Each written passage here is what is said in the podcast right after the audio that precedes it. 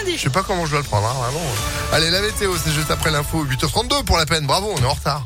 Et à la une de l'actualité, peut-être euh, bientôt des annonces pour faire face à la flambée des prix des carburants. Bruno Le Maire sera reçu en fin de journée par Jean Castex.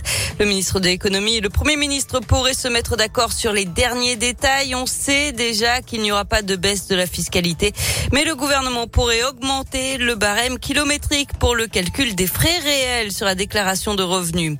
Près de 400 décès dus au Covid-19 en 24 heures. C'est le nombre le plus élevé enregistré de cette cinquième vague de contamination qui touche la France depuis le mois de novembre. Le nombre de patients hospitalisés a encore un peu augmenté.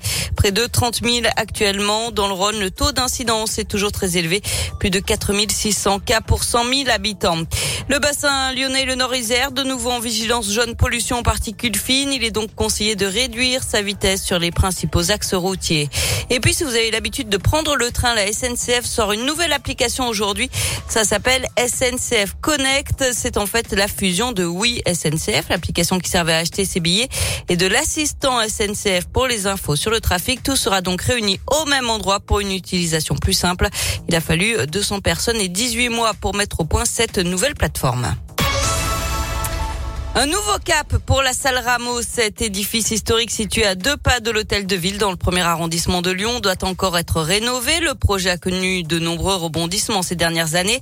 Entre l'arrivée des nouveaux élus et la mairie et les conséquences de l'épidémie de Covid, le calendrier des travaux a été largement bouleversé. La future salle de concert qui pourra accueillir entre 450 et 900 personnes ouvrira au public en 2024. Une grande salle qui fera la part belle à la musique classique, au jazz, mais aussi à des musiques plus contemporaines contemporaine de la scène française. Quant au rez-de-chaussée, il a été entièrement repensé pour abriter un tiers-lieu. Nicolas Froissart, l'un des dirigeants du groupe SOS, chargé notamment de la programmation, nous en dit plus. C'est la grande nouveauté, puisqu'au départ, le projet euh, était plus centré vers un, un, espace commercial, commerçant, et on a travaillé avec la ville de Lyon pour que ce soit véritablement un tiers-lieu, c'est-à-dire un lieu de brassage où euh, tout le monde pourra euh, venir dans la journée, s'informer sur l'activité évidemment du lieu, mais aussi manger un morceau, euh, boire un verre, euh, profiter aussi de la scène tremplin qui permettra à des jeunes artistes ou des petits groupes euh, du territoire de se produire. Voilà, on avait envie que ce soit vraiment un lieu accessible, y compris à des artistes lyonnais, pas forcément encore très connus, mais qui ont envie de pouvoir se produire dans ce lieu qui est mythique. Et puis enfin, les verrières sous les toits de la salle Rameau, ambiance café du matin et possibilité de se restaurer ensuite avec une vue imprenable sur le quartier.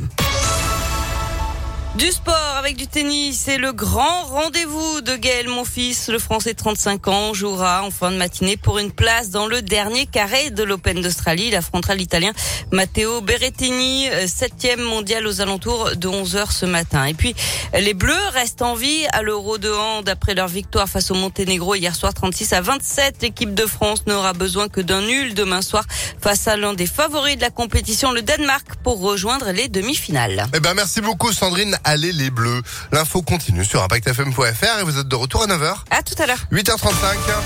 Météolion.net